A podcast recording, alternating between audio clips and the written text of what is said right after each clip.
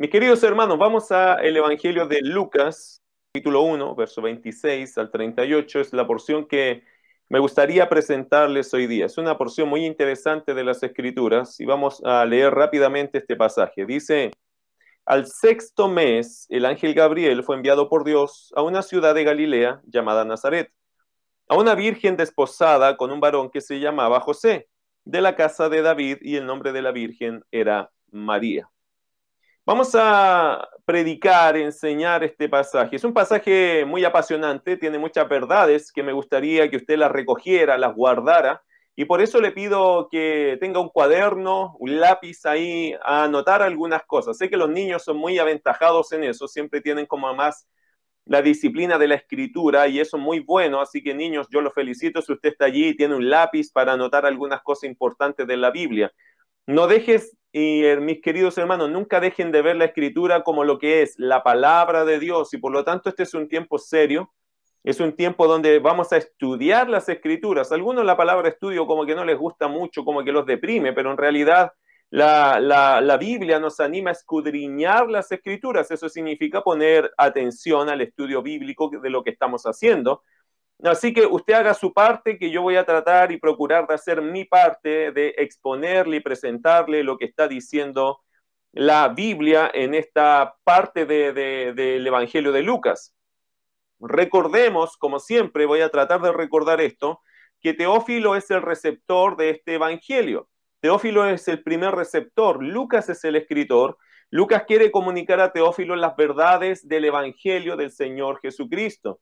Lucas pensó que tener un documento escrito para Teófilo sería un gran aporte a su crecimiento espiritual. Yo estoy convencido que Teófilo era un nuevo creyente y era un hombre no tan alcanzable, es decir, que él vivía en, una, en, una, en un nivel económico, socioeconómico y político bastante complejo, porque era excelentísimo. ¿Qué significa que era una persona de un roce social alto? Y probablemente más que eso era de un roce político alto porque era un hombre del gobierno romano. Por lo tanto, creo que Lucas tiene toda la intención de adiestrar a este hombre con el fin de que este hombre después pueda ganar a otros y le pueda comunicar correctamente el Evangelio del Señor Jesucristo a otros que están a su nivel. Por lo tanto, Lucas está recopilando y Lucas también nos confesó algo. Lucas ya dejó muy claro que todo esto fue algo que él investigó que él reunió antecedentes. Eh, Lucas se dedicó a hacer un acopio de mucha información de distintas personas que aún estaban vivas y que le podían otorgar a Lucas el privilegio, le podían conceder la posibilidad de entender bien cómo fueron ciertas situaciones que se vivieron con el Señor Jesucristo, ¿cierto? Eh, entonces, Lucas está en ese afán de comunicarle a Teófilo de lo más, quizás de lo más tardío, de lo más original, de lo más principal eh, hacia adelante acerca de la persona de Jesús.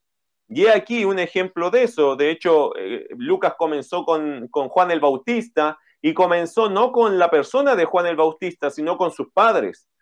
Eh, pensando de lo más atrás en la historia, ¿cierto? Lo mismo hizo con el Señor Jesucristo. Comienza lo más atrás en la historia, que es en el anuncio de su nacimiento. Ahora, obviamente, la persona llamada aquí al estrado, la persona que nos va a contar probablemente la historia, a quien Lucas le pidió, sin duda, que le contara la historia, fue María. María sería la mujer escogida en este minuto para tomar eh, la, escena principal del, del, relator, ¿cierto? Así que aunque sabemos que Lucas escribió, pienso que fue Lucas llegando María, a la casa de María, decirle, María, cuéntame, ¿cómo fue esos, estas instancias? ¿Cómo fue esta situación?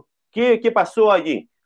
Bueno, y aquí está el asunto. Entonces, en los pasajes anteriores, Lucas quiso comunicar a Teófilo cómo el Evangelio es una obra de gracia divina. No perdamos de vista eh, este propósito, ¿ok? Es decir, que ni el ambiente negativo, ni la infertilidad de Elizabeth, ni siquiera la incredulidad de Zacarías hizo a Dios dar marcha atrás en su plan de rescate. No se olviden que Dios viene a tener su plan de gracia, de rescate, de ayuda hacia el hombre. Eso es lo que el Señor quiere hacer. Por esto esto es gracia absoluta, queridos hermanos. Es la iniciativa divina de buscar al hombre con el fin de ayudarlo. Me gusta el pasaje central de Lucas. Hay un pasaje que es central, como principal dentro del Evangelio de Lucas. Lucas 19:10, porque el Hijo del Hombre vino a buscar y a salvar lo que se había perdido. Me encanta ese pasaje porque es un fiel reflejo del carácter del ministerio del Señor Jesús, eh, lo que también es a la vez el fiel reflejo del carácter o del corazón del Padre Celestial, porque el Hijo del Hombre vino a buscar y a salvar lo que se había perdido. Esto es como el énfasis que hace Lucas, el Hijo del Hombre, Señor Jesucristo, identificándose con su creación caída, ¿cierto? Viene a buscar y a salvar esto que se ha perdido, que son los seres humanos, que es la humanidad.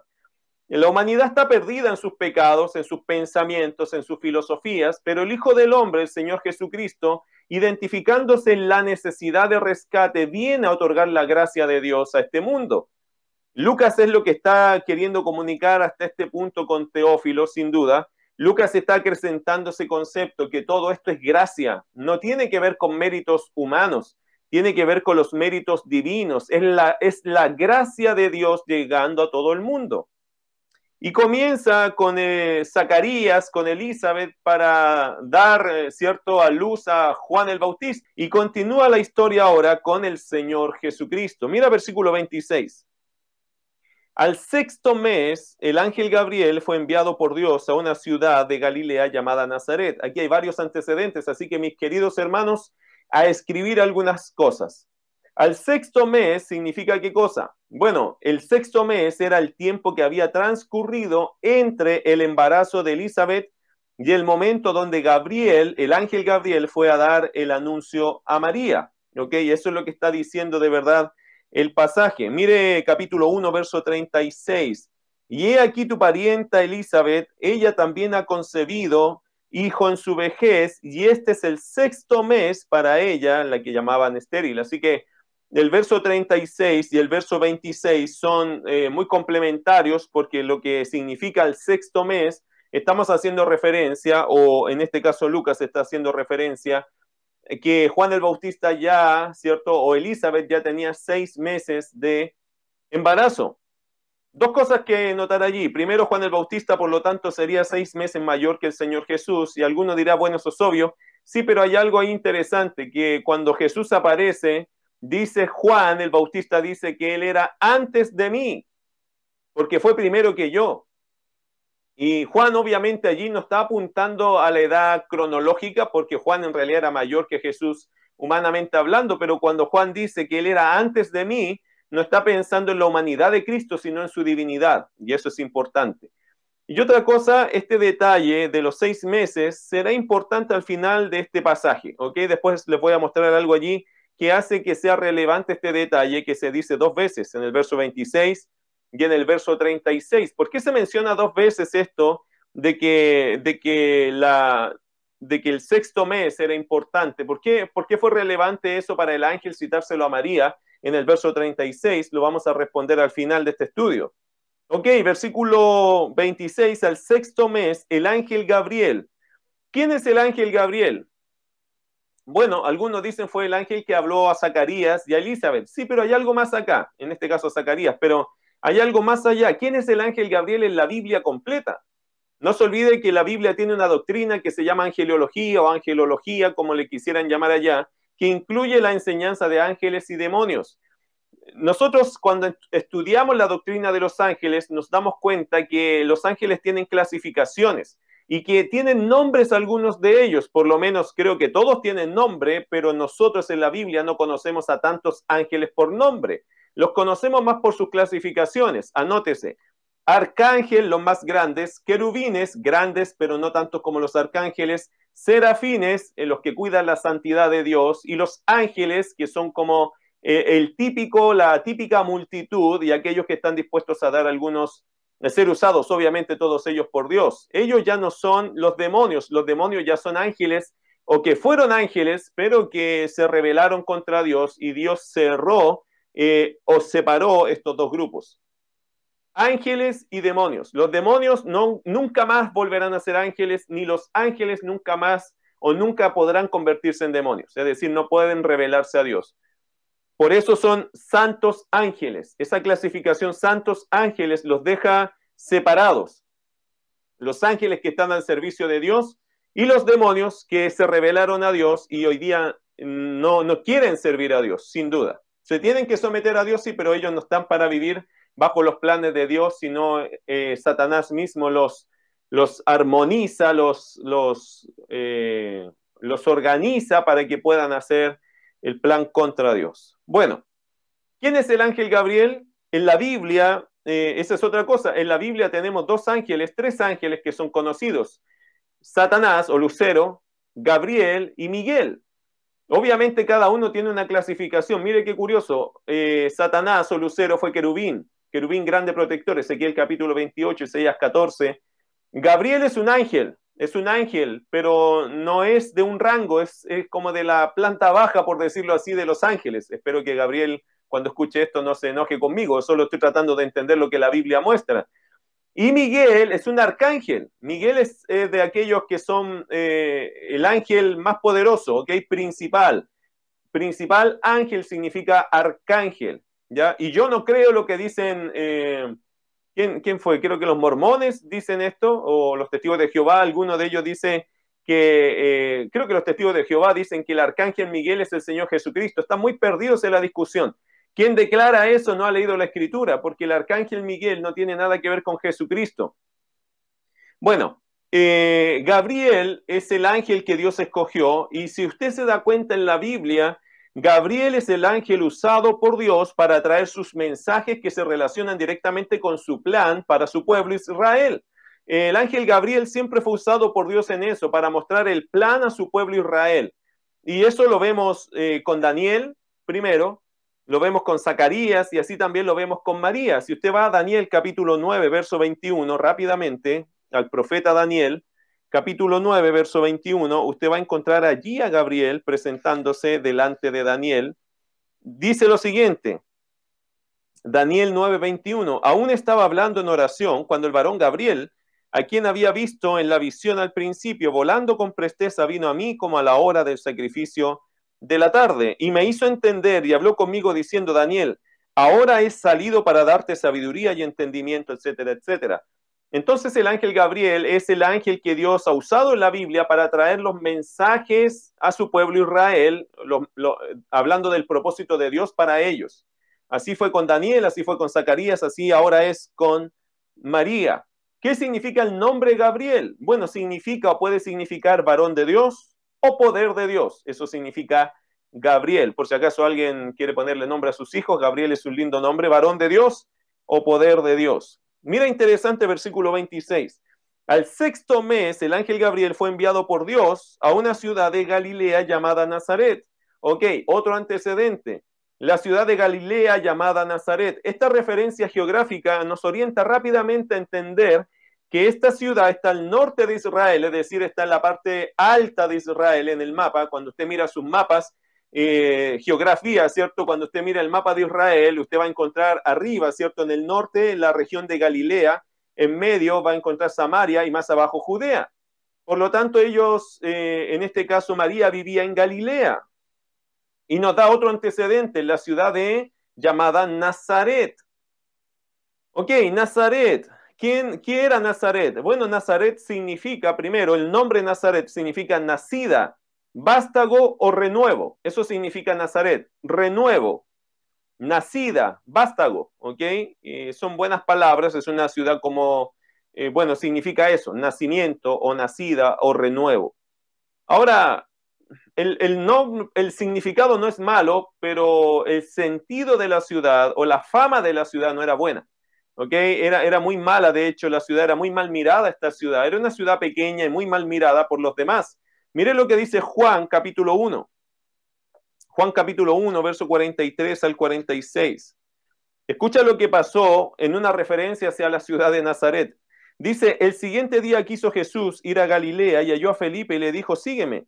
Y Felipe era de Bethsaida, la ciudad de Andrés y Pedro. Felipe halló a Natanael y le dijo, hemos hallado a aquel de quien escribió Moisés en la ley, así como los profetas, a Jesús, el hijo de José de Nazaret. Natanael le dijo, ¿de Nazaret puede salir algo bueno? Le dijo Felipe, ven y ve. Ese era el concepto que tenía un judío típico de la ciudad de Nazaret. No se olvide de otra cosa, Galilea fue siempre llamada o sea, la apodaron Galilea de los gentiles. ¿Qué significa eso para un judío? Que es una ciudad mestiza, mezclada, no muy pura, no muy bien mirada, porque para el judío, Galilea de los gentiles, ¿qué significa? Que esta ciudad se mezcló mucho. No era de una raza muy pura, era un poco menospreciada ya Galilea. A más de eso, Nazaret era más menospreciada, o sea, eh, Nazaret estaba dentro de Galilea, que ya era mal mirada, pero Nazaret era peor. Por lo tanto, el concepto típico de un judío que amaba a Dios, o que creía en Dios, digámoslo así, era que de Nazaret, qué bueno puede salir de esa ciudad, si esa ciudad era una ciudad terrible, o sea, era una ciudad muy mal mirada a los ojos de los judíos. Yo no puedo entender qué, eran los detalles que la hacían eh, tan mala, pero la expresión de Natanael era obvia, ¿cierto? ¿Puede salir algo bueno de esta ciudad? Bueno, es de esa ciudad que salió nuestro Señor Jesucristo. Obviamente el Señor nació en Belén, ya sabemos eso, pero la historia nos dice que el Señor de eso tuvo que salir huyendo a Egipto, José lo llevó siendo un niño, y después lo llevó y pasó de largo hasta Galilea, ¿cierto? Y lo hizo crecer en Nazaret. Por lo tanto, ahí se cumple esa profecía, dice Mateo, que el Señor será llamado Nazaré, Nazareno, ¿ok? Ahora, no hay ninguna profecía en la Biblia que diga que Jesús será nazareno. ¿Cómo se explica entonces este asunto del nazareno? Usted lo tiene que leer en Mateo este asunto, pero usted se va a dar cuenta de algo. La profecía sí dice que Jesús será sin fama, despreciado, menospreciado, que no lo tomará mucho en cuenta. Bueno, y creo que el concepto nazaren, nazareno tiene que ver con eso, una persona que tenía, eh, en realidad que no iba a fascinar por su trayectoria, su, digamos, de dónde nace, de dónde viene, porque eso, en, humanamente hablando, sería un lugar muy cuestionable, muy humilde. Sin embargo, Jesús no nació en Nazaret, sino que el Señor nació en Belén cumpliendo las profecías. Una pequeña reflexión al paso. Para el ángel Gabriel no era cuestionable tiempo, lugar o persona. Él estaba para seguir las órdenes de su Señor y ese era su gran placer, servir a su Señor y a, su Dios. Aún para los hombres, queridos hermanos, y aquí voy con eso, es que aún para los hombres Nazaret era un lugar que no visitarían mucho. Sin embargo, para Gabriel era un lugar donde Dios le envió, por lo tanto apreciado. Lo que quiero enseñar a veces es la actitud que un ángel tiene delante de Dios. Siendo un ángel, él dijo, bueno, Dios te mandó a Nazaret, allá tengo que ir porque ese es el lugar donde Dios me llamó a servir.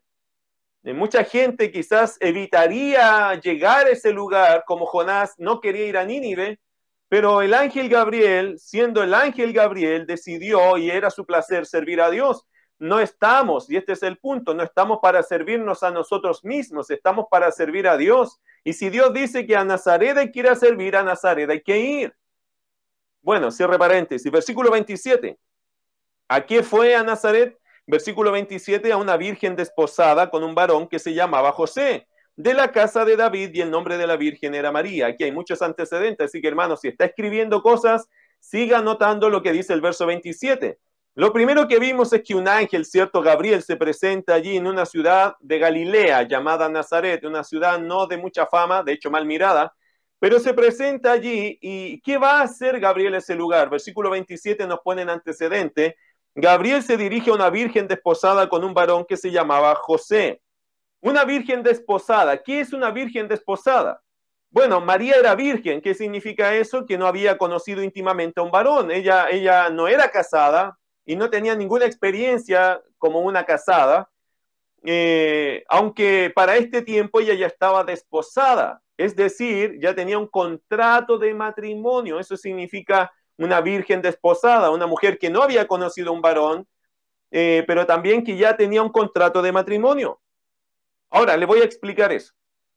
El matrimonio judío. El matrimonio judío tenía tres etapas, ¿ya? ¿Cuáles son estas tres etapas? Primera etapa, el contrato. Los judíos eh, o los matrimonios judíos se pactan en un contrato primero.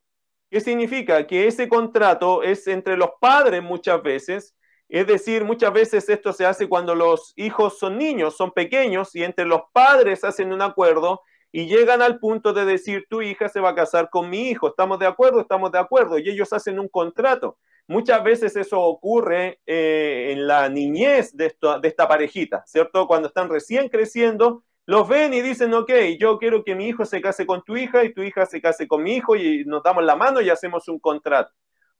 ¿Cuántos hijos les gustaría que los padres hoy día decidieran por ellos? Es una buena, gran pregunta, ¿cierto? Es una buena pregunta, es una gran pregunta. ¿Te gustaría, hijo, que tu padre o tu madre te escogieran a tu esposa o a tu esposo? Me imagino la cara que están poniendo los padres y también los hijos, pero eh, es interesante, ¿eh? voy a darle un dato sin hacer gran comentario.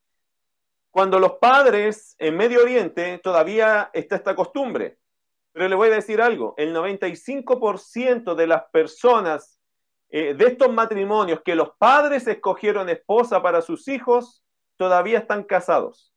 El 95% de esos matrimonios todavía funcionan. Al contrario, de todos aquellos en Latinoamérica y en todo nuestro continente que nosotros escogemos, la gran mayoría está divorciado. ¿Hay sabiduría en algo de eso? ¿Hay algo? ¿Los números nos dicen algo? Sí, sí, nos dicen mucho. Siempre el padre sabe más que el hijo. Siempre el padre conoce más lo que el hijo o la hija necesita que el mismo hijo. De hecho, mis queridos hermanos, para no ir al extremo, quiero decirles algo a los jóvenes. Si estás buscando novia, si te gustaría casarte un día, pregúntale a tu Padre Celestial primeramente. Que Él escoja, que Él busque para ti, que Él te guíe por su Santo Espíritu. Y si puedes, si tienes padres sabios, piadosos, que aman a Dios, pregúntale a ellos también. Cuando ya llegue la etapa de tu vida que tienes que buscar una esposa, si tienes padres que aman a Dios, confía en ellos, confía en su opinión, confía en su impresión y por sobre ellos confía en tu Padre Celestial, porque los hijos de Dios, a quien más le podemos confiar esta área que es tan importante, es a nuestro Padre Celestial. Bueno, cierre paréntesis. Versículo 27. La primera etapa entonces es el contrato. La segunda etapa es el desposorio. Eh, ¿Qué es el desposorio? El hombre y la mujer se comprometen a esperar un tiempo breve donde el hombre construiría o prepararía la casa para su esposa, para luego ir por ella.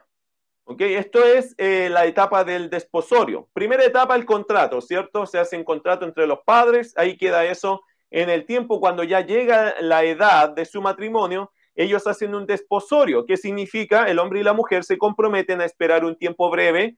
El esposo no la ve más, en ese tiempo no la ve, él se retira, básicamente un año, él se va y se va a construir una casa para obviamente recibir a su esposa. Y cuando esa casa está lista, él va a buscar a su novia o a su esposa, porque literalmente aquí ya son esposos, no han consumado el matrimonio, pero aquí ya el compromiso está más que, más que claro. Es decir, ya son esposo y esposa. Él solamente fue a construir la casa para ir a buscar a su esposa. Y la tercera etapa es la boda y consumación del matrimonio. El hombre toma a su esposa y la hace en todos los aspectos y sentidos su mujer.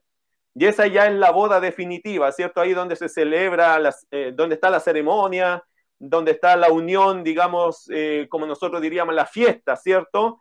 Esa sería la tercera etapa. ¿En qué etapa estaba María? Versículo 27, a una virgen desposada con un varón que se llamaba José. María y José estaban en la segunda etapa, estaban en, el desposorio. Ya, ya había ido José diciéndole, corazón, María querida, yo voy y vuelvo, voy a construir la casa, lo que siempre hacemos, voy a preparar el lugar y te vendré a buscar. Estaban en esa etapa. José estaba trabajando para tomar, para tomar a su esposa y llevarla a vivir a su casa, para comenzar así su historia familiar. Era un tiempo especial, un tiempo lleno de expectativas, un compromiso serio de trabajo, de guardarse en pureza el uno para con el otro, con personas que atestiguaron sobre esta relación formal, así que ellos ya se habían desposado, ya los padres estaban felices y ellos también estaban esperando el tiempo nomás de que José terminara su casa para ir a buscar a su esposa y así eh, darle rumbo o, digamos, eh, darle, terminar este asunto, ¿cierto? Con la tercera etapa que sería ya la fiesta y obviamente la consumación de su relación de matrimonio. Me encantan estas tres etapas porque me hace recordar la iglesia y Cristo. Entre paréntesis. ¿Por qué? Porque el Señor nos ha hecho a vivir a nosotros las mismas tres etapas. ¿Cómo? En el sentido espiritual, el contrato fue hecho en la eternidad. El Señor desde la eternidad decidió a quién iba a escoger y salvar. El Señor ya tiene el contrato con sus hijos. Eh, el desposorio fue hecho cuando Cristo nos salvó, ¿cierto? El Señor cuando vino a nuestros corazones eh, hizo el desposorio y ahora en esta tercera etapa solo estamos esperando que el Señor venga por su iglesia y estemos con Él eternamente y para siempre. No se olviden que Jesús dijo, voy pues a preparar lugar para vosotros. ¿Qué significa? Tercera etapa. El Señor fue, pero un día volverá. Y volverá por su iglesia, por su esposa, espiritualmente hablando, Él vendrá por nosotros porque somos su esposa y ya estamos desposados con el Cristo bendito, con el león de Judá, nosotros ya estamos ya en ese compromiso y estamos en esta tercera, estamos en esta segunda etapa. Por eso creo que la novia, espiritualmente hablando, la iglesia debe mantenerse pura hacia Cristo en fidelidad hacia el Señor. Bueno, entre paréntesis, queridos hermanos, de María se han enseñado muchas cosas falsas. Y una de ellas es su perpetua virginidad. Eh, también la Inmaculada Concepción y todo esto, como estoy preparando material de sectas y religiones, me llama mucho la atención que la historia del catolicismo está marcada por un hombre que quiso eh, amalgamar o unir todos los credos paganos con los credos cristianos. Y ese fue el grave error, Constantino, ¿cierto? Quien fue que, que suscitó esta, esta, esta mala unión que se hizo del paganismo con el cristianismo, eh, Constantino lo que provocó como emperador, ¿cierto? Eh, el cristianismo hasta ahí estaba siendo bastante perseguido, pero se vio una oportunidad como de unir las cosas y el error grave, no le hizo ningún favor a la fe en realidad, fue que Constantino se le ocurrió como decir, bueno, si tanto se pelea con el cristianismo y tenemos este paganismo, ¿por qué no juntamos las cosas?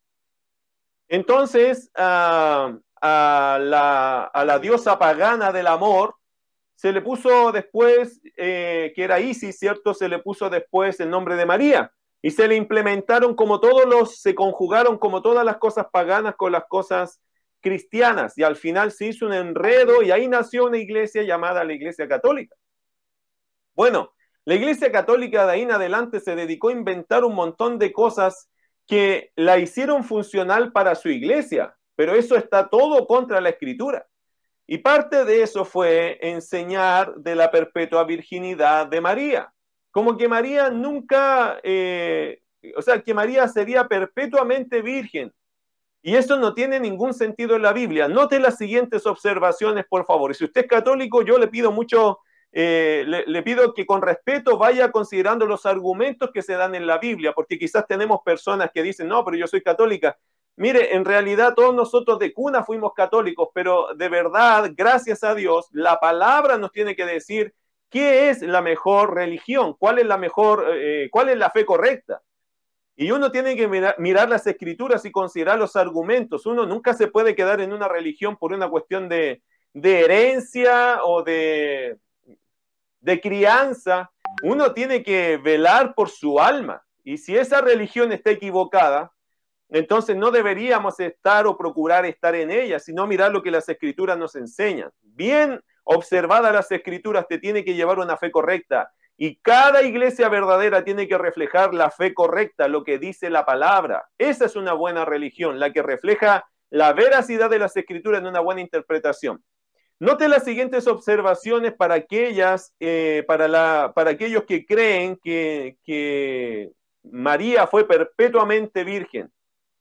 Primero, ella estaba desposada. Esto quiere decir que ella no estaba destinada a ser virgen perpetuamente. Eso sería una causal de divorcio, escúchelo bien. Una mujer que se casa y después no quiere tener, digamos, vida íntima conyugal con su esposo, en la Biblia eso sería un causal de divorcio en las tierras bíblicas por no satisfacer sexualmente a su esposo. Eso, eso es lo que la Biblia nos enseña acerca del el desposorio. Número dos, ella tuvo a Jesús. Esto significa que su virginidad, físicamente hablando, a la hora de nacer su hijo se acabó. O sea, ella cuando decidió aceptar esto, ella decidió dejar ese privilegio, perderlo o digamos sacrificarlo en obediencia al plan de Dios. Número tres, la Biblia es bastante explícita para hacernos saber que la condición de no conocer varón para María solo duró hasta tener a Jesús. Mire Mateo capítulo 1, verso 25. Mateo 1, 25. Dice la escritura allí, pero, a ver, le leo el 24. Y despertando José del sueño, hizo como el ángel del Señor le había mandado y recibió a su mujer. Pero no la conoció esto significa sexualmente, íntimamente. Bueno, los padres tienen que explicarle allá a sus hijos qué significa a los hijos pequeños. La palabra conoció es, la misma usada en Génesis capítulo 4, me parece que está allí, cuando Adán y Eva, cuando Adán conoció a Eva, ¿ok? Es la misma expresión. Eh, José dice, pero no la conoció hasta que dio a luz a su hijo primogénito y le puso por nombre Jesús. ¿Qué dice el texto? ¿Que José nunca la conoció? No, pero no la conoció hasta que, hasta que dio a luz a su hijo primogénito y le puso por nombre Jesús. Obviamente María, como cualquier mujer que se decidió casar y que quiso casarse y que aceptó el desposorio, es porque de verdad quería vivir con un hombre, crecer como, como vida y ser una esposa para un esposo y todo lo que eso implica. La Biblia es bastante explícita que José no la conoció hasta que tuvo a Jesucristo, pero una vez que ya Jesucristo nació, ellos hicieron una vida matrimonial, conyugal, normal, como cualquier otra pareja. Y por último, la Biblia habla claramente que María recibió la gran bendición de ser madre. De hecho, ella tuvo muchos hijos. Mire Mateo capítulo 13. Vaya Mateo capítulo 13, versículos 54 al 57. Esta es un, este es un pasaje bastante claro también, bastante evidente, que los católicos como que, como que le encanta echarle tierra a este pasaje, como ocultar este pasaje, como justificar este pasaje, pero en su primera versión o en su primera mención, este pasaje no tiene ningún intento de encubrir la verdad de una mamá que tuvo muchos hijos. Mire Mateo capítulo 13, versos 54 al 57. Dice, y venido a su tierra, les enseñaba en la sinagoga de ellos, de tal manera que se maravillaban y decían, ¿de dónde tiene este esta sabiduría y estos milagros? El Señor Jesucristo estaba de vuelta, ¿cierto?, en su tierra, en Nazaret, y él estaba trabajando allí y fue donde estaban sus conocidos, sus familiares, y etcétera. Versículo 55. ¿No es este el hijo del carpintero? ¿No se llama su madre María y sus hermanos Jacobo, José, Simón y Judas? ¿No están todas sus hermanas con nosotros? ¿De dónde pues tiene éste estas cosas? Y se escandalizaban de él, pero Jesús les dijo, no hay profeta sin honra, sino en su propia tierra y en su casa. Bueno, por último, queridos hermanos, la Biblia habla claramente que María recibió la gran bendición de ser madre. Y eso es lo que dice este pasaje. Ahora, el catolicismo, el mundo católico dice, no, es que esta palabra es usada como hermanos de, patria o algo así, o como primos. Pero mi querido hermano, entiéndase que hay una primera mención siempre de las cosas. Y esta palabra, como dice el doctor Carballosa, ¿cierto? Evis Carballosa, él dice que esta palabra está usada en primera mención de forma natural. ¿Qué significa la primera mención? Hermanos de sangre. Hermanos de sangre. Y esta palabra aquí se usa de esa forma, naturalmente, de la forma en primera mención. No hay ningún esfuerzo en este pasaje que nos haga pensar a nosotros, dudar a nosotros que se está hablando de hermanos de sangre. Si hubiese sido otro tipo de hermanos, el mismo texto nos hubiese aclarado en algún contexto, en algún pasaje alrededor que estamos hablando, no sé, de hermanos de fe, de hermanos de, patria, y, o, familiares cercanos o de los hermanos que eran hermanos de sangre. El texto está en una primera mención, así que es innegable el argumento de que María tuvo hijos, y aquí salen los nombres de ellos. Dice la escritura en el verso 56, ¿no están todas sus hermanas con nosotros? ¿De dónde? Perdón, versículo 55, ¿no es este el hijo del carpintero? Obviamente están hablando de José. No se llama su madre María, obviamente está hablando de su familia, ¿o no? Padre, madre, y después dice y sus hermanos. O sea, no hay ningún intento en el texto de decir que estos no eran los hermanos de sangre. Al contrario, y sus hermanos Jacobo, José, Simón y Judas. Así que usted tiene allí cuatro de sus hermanos, de hecho dos de ellos, eh, ya llámese Jacobo, Santiago fue el que escribió eh, la carta que tenemos nosotros, ¿cierto? La carta de Santiago la escribió este hermano de Jesús y Judas, la carta que tenemos nosotros en el Nuevo Testamento, Judas es este que está mencionado acá, que es el medio hermano de Jesucristo. Decimos medio hermano porque Jesús no nació de José, ya entendemos eso, ¿cierto? Y no están todas sus hermanas con nosotros, así que tenía cuatro hermanos y por lo menos dos o tres o cuatro mujeres. Yo no sé cuántas hermanas tenía Jesús, pero por lo menos era más de una, ¿cierto? Porque habla ahí en plural. Por lo tanto, Jesús tenía entre seis, ocho hermanos aparte de él. Dios, querido hermano, Dios bendijo a María, bendijo a María con muchos hijos. Dios bendijo a María y, creo yo personalmente que María eh, fue bendecida por Dios con muchos hijos. No se olvide que en las tierras bíblicas tener muchos hijos es una bendición. Bueno, siempre debería ser mirado así, pero en nuestras sociedades casi, eh, casi es un problema tener tres, cuatro, cinco hijos, casi la gente te culpa. Pero en las tierras bíblicas tener muchos hijos es una tremenda bendición. Bendito el hombre que llenó su aljaba de ellos. ¿Se acuerda este, este instrumento para juntar las flechas que se llamaba aljaba? Que caían allí o cabían allí como seis a ocho flechas por lo menos. Y probablemente la aljaba de José y María estaba llena, era bendición. Significa bendición tener muchos hijos. ¿Por qué Dios la bendijo tanto a María? Creo yo, por su disposición a obedecer a Dios y sacrificar para Dios lo más importante que en ese minuto significaba para una mujer, que era su pureza, que era su virginidad, entregársela a Dios, disponerla para Dios y todo lo que eso involucraba, creo que Dios al, al mirar toda esa acción de María, Dios la recompensa, Dios la bendice, porque ella dejó que su vida fuese usado para la gloria del Señor. Bueno, vaya Lucas capítulo 1, muchos antecedentes acá que anotaron, ¿no? Hay muchas cosas importantes que no se nos deben pasar por alto ninguna de ellas. Verso 27, a una virgen desposada con un varón que se llamaba José de la casa de David, y el nombre de la virgen era María. José de la casa de David, otro antecedente. Vaya que tenemos antecedentes en esta mañana. José de la casa de David.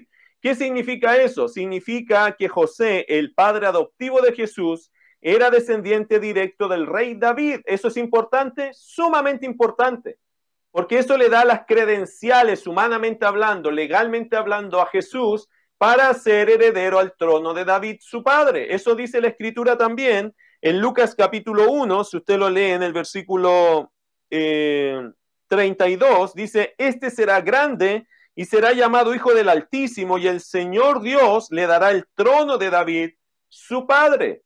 Por lo tanto, ¿cómo podría ser heredero al trono? Bueno, legalmente tenía que ser parte de la descendencia. Por María era de forma natural, digamos, eh, natural por lo humano, pero también por lo legal en adopción, José que lo recibía y lo adoptaba como su hijo legal, él también era descendiente del rey David. Así que José y María, descendientes eh, que acreditaban, ¿cierto?, que Jesús tenía derecho al trono de David, al trono del rey David, y eso es cumplimiento de profecía. Ahora miren lo que dice Lucas capítulo 3, verso 23 al 32. Déjeme leerle rápidamente esto. Dice Lucas capítulo 3, verso... No, perdón, Lucas... Eh, sí, capítulo 3, verso 23. Dice, Jesús mismo al comenzar su ministerio era como de 30 años Hijo según se creía de José, hijo de Elí, hijo de Matat, hijo de Leví, hijo de Melki, hijo de Hanna, hijo de José, hijo de Matatías, hijo de Amós, hijo de Nahum, hijo de Esli, hijo de Nagai, hijo de Maat, hijo de Matatías, hijo de Semei, hijo de José, hijo de Judá, hijo de Joana, hijo de Reza, hijo de Zorobabel, hijo de Salatiel, hijo de Neri, hijo de Melki, hijo de Adi, hijo de Cosam, hijo de Elmodán, eh, Elmodam, hijo de Er, hijo de Josué, hijo de Eliezer, hijo de Jorim, hijo de Matat, hijo de Leví, hijo de Simeón, hijo de Judá, hijo de José, hijo de Jonán, hijo de Eliakim, hijo de Melea, hijo de Mainán, hijo de Matata, hijo de Natán, hijo de David, hijo de Isaí, hijo de Obed, hijo de Boaz, hijo de Salmón, hijo de Naasón. Si no te sonaron muchos son nombres, probablemente han leído poco la Biblia, pero si te sonaron los nombres del verso 32, por lo menos ya sé que leíste Ruth, ¿ok? El verso 32 dice, hijo de David, hijo de Isaí, hijo de Obed, hijo de Boz, hijo de Salmón, hijo de Naasón. ¿Qué está diciendo el texto 32, que es el más clave acá para nosotros, por lo menos para entenderlo? Que Jesús o que José venía de la descendencia del rey David. Por eso dice el verso 32, hijo de David, que era el rey David, hijo de Isaí, que era el papá de David, etcétera, etcétera. Así que el antecedente es válido, está diciendo que Jesucristo, el que nacería, también por ley tendría derecho al trono de David, su padre. Y eso es muy importante, ¿por qué? Porque eso es cumplimiento de qué? De la línea mesiánica. Jesús es el Mesías, es el ungido, es el Cristo y tiene todos los méritos, tanto divinos, humanos y legales, para sentarse en el trono de David su padre. Y dice que el nombre de la Virgen era María. Su nombre no se sabe bien qué significa. El nombre deriva de Miriam, de ahí deriva el nombre María, Miriam. Algunos dicen que su significado es la que es rebelde. Tiene sentido, si usted lee algunos pasajes de otras Marías, son medias rebeldes en el buen sentido de la palabra, pero como que se revelan un poco al sistema, a cosas que, que son religiosas básicamente, eh, y otros dicen que el nombre María significa elegida. Claro, nadie sabe bien en qué parte de la historia se le atribuyó ese sentido al nombre María. Quizás fue después, en los años, que se le dio ese sentido por la Virgen María. Bueno, eh, pero algunos dicen que también puede significar la que es rebelde. Y creo que se nos fue toda la hora en estos dos versículos. Bueno, mis queridos hermanos, estudiar la Biblia siempre tiene su cosa hermosa, su cosa entretenida, pero también su tiempo, ¿ok? Yo le animo que siga estudiando las escrituras con nosotros, no se pierda los demás predicaciones y estudios bíblicos que vamos a hacer acerca de esto tan importante que es la gracia de Dios derramada hacia un mundo que no se la merece. Ninguno de nosotros se merece la gracia de Dios, pero vaya la misericordia grande del Señor que nos concede a nosotros el poder ser parte de su plan. ¿Quiénes somos nosotros para ser parte del plan de Dios? Nadie, nada. Sin embargo, Dios, en su mirada de gracia y de misericordia, nos ha dado un propósito, nos ha dado un sentido de vida. Y lo estamos descubriendo aquí en Lucas, cómo la gracia de Dios se derramó en medio de tanta debilidad y pecado. Hay que darle gracias a Dios, porque Dios es un Dios lleno, lleno de gracia para con nosotros los pecadores. Vamos a orar. Querido Dios, aprendemos y Señor, aprendemos cosas que nos sirven mucho. Aprendemos de tu palabra tantos detalles. Hay hermosura, Señor, y es bueno contemplarla. Es bueno pararse a mirar lo que, lo, cómo fueron escritos, la belleza, Señor, que hay en estos cuadros bíblicos. A veces, Señor, los creyentes miramos, leemos, pasamos eh, muy raudos, muy rápidos, Señor, por los pasajes. Pero hoy día, al detenernos un poco, Señor, hemos invertido un buen tiempo, pero que eso que hemos invertido sea como una admiración a estos cuadros bíblicos, Señor, a estas verdades bíblicas que deben admirar eh, nuestro corazón, deben llenarnos, Señor, de admiración, deben llenarnos de motivación.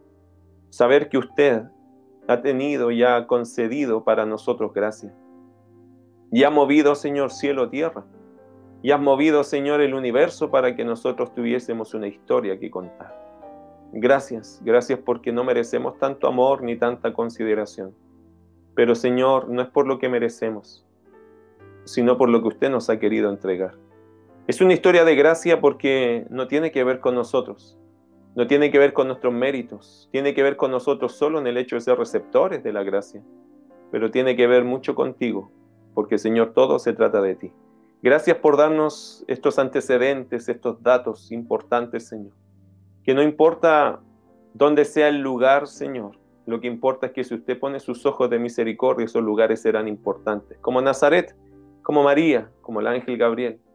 Y como muchos de nosotros, Señor, que si hay algo de importancia, es porque tu gracia se derramó en nosotros. No hay otro mérito, sino tu gracia en medio de este mundo lleno de pecado y de debilidad.